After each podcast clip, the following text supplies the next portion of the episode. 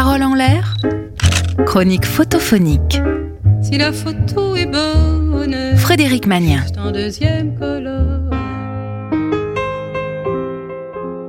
Bonjour à tous et bienvenue dans notre chronique photophonique. Depuis quelques années, les photos se désertifient, non? J'ai l'impression qu'avant, oui, avant, on, on photographiait surtout la vie quotidienne, les gens, dans la rue, au travail, euh, les moissons, autour de l'alambic. Est-ce que c'est à cause du droit à l'image? Aujourd'hui, les photos ont, pour sujet un monde qui a été habité mais qui maintenant est, est vide. Tout le monde est parti, comme ça, d'un coup. Hmm, impression. Je me trompe peut-être.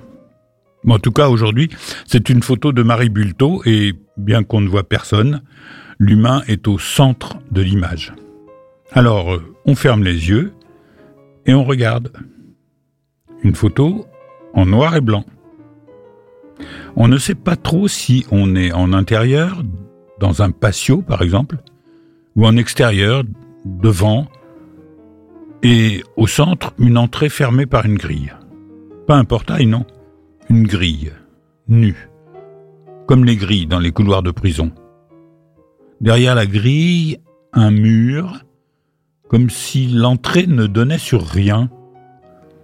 Ça donne à cette entrée un petit côté secret, presque une entrée condamnée. La scène nous apparaît éclairée par un simple projecteur, ou vue dans une lunette, sans doute à cause du flou noir qui la ferme et pousse le regard vers la grille. On a du mal à voir d'où viennent les ombres.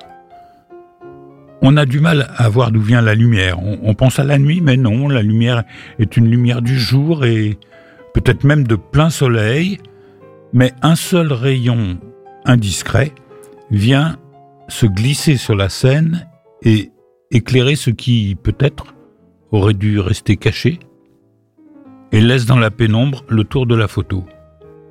Dans cette pénombre, à droite, une grosse poubelle vide. À gauche, en pleine lumière, sur une sorte de trottoir de ciment qui s'arrête à la grille, un gros tas de bagages.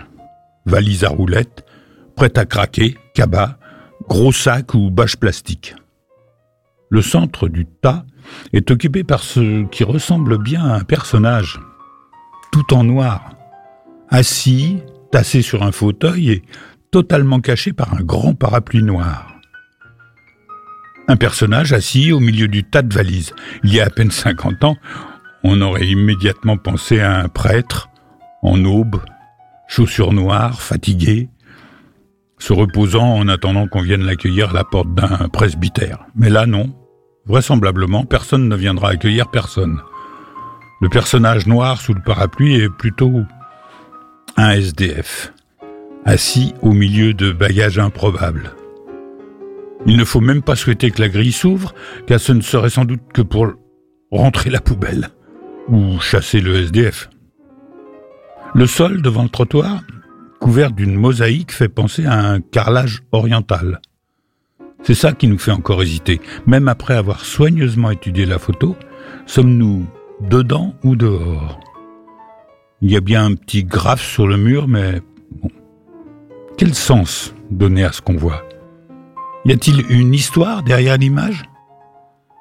On aurait pu parler de la construction de l'image elle-même, du jeu des diagonales, de l'équilibre instable de la lumière et de l'ombre, mais voilà, je me suis laissé happer par l'énigme du personnage. J'avais tellement envie de voir l'image suivante ou précédente, pouvoir mettre un visage sur cette silhouette noire, mais non.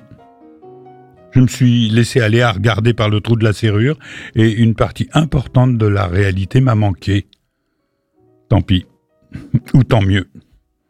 En tout cas, il est temps de rouvrir les yeux. C'était une photo de Marie Bulto.